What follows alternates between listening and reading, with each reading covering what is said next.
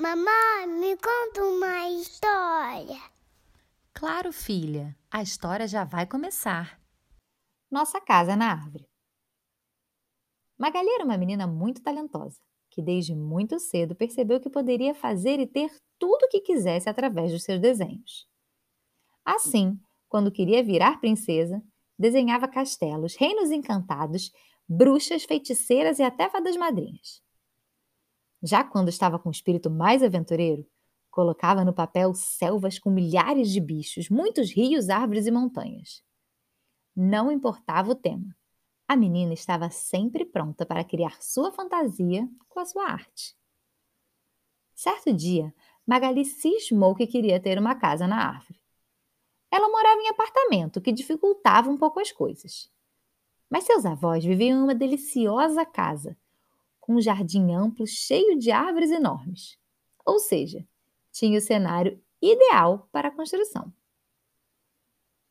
Mais uma vez, nossa criativa Magali resolveu arregaçar as mangas e começar o trabalho usando toda a sua imaginação. Foi logo pegando papel, lápis de cor, giz de cera para poder projetar a sua tão sonhada casinha. O primeiro passo era escolher qual seria a árvore para abrigá-la. E depois de uma bela caminhada pelo jardim, não teve dúvidas.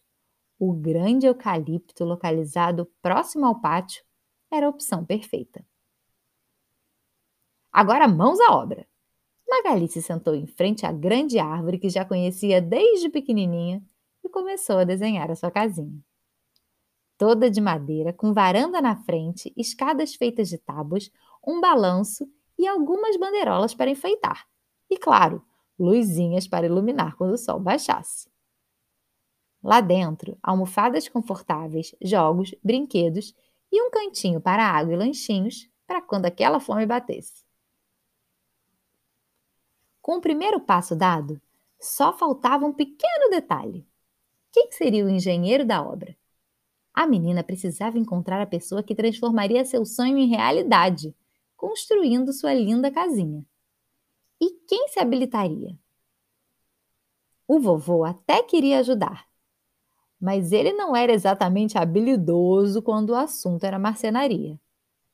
Uma vez inventou de fazer uma casinha para seu cachorro, mas deixou tantos espaços sobrando no telhado que logo na primeira chuva as goteiras inundaram a residência do pobre Rex, que logo foi dormir em frente à lareira, pertinho da vovó. Papai se candidatou para ser o construtor, mas como estava sempre viajando, não conseguiu ter tempo para projetar a casinha. E mamãe também andava muito atarefada com seu trabalho, que ocupava boa parte do seu tempo. Quando soube da novidade, Isabela, vizinha de casa dos avós de Magali, logo se ofereceu para ajudar. Mas como as duas tinham a mesma idade, não conseguiriam fazer o trabalho todo sozinha. E quem disse que precisavam? Realmente, duas crianças pequenas dificilmente conseguiriam fazer uma casa da árvore inteira. Mas várias crianças e um pouquinho de tempo de cada um dos seus pais e mães eram suficientes para a tarefa. E assim começou a obra. Todo dia, alguma criança ia até a casa junto com seus pais e ficava um tempinho, montando uma parte da casinha. Em cerca de duas semanas, ela já estava criando forma.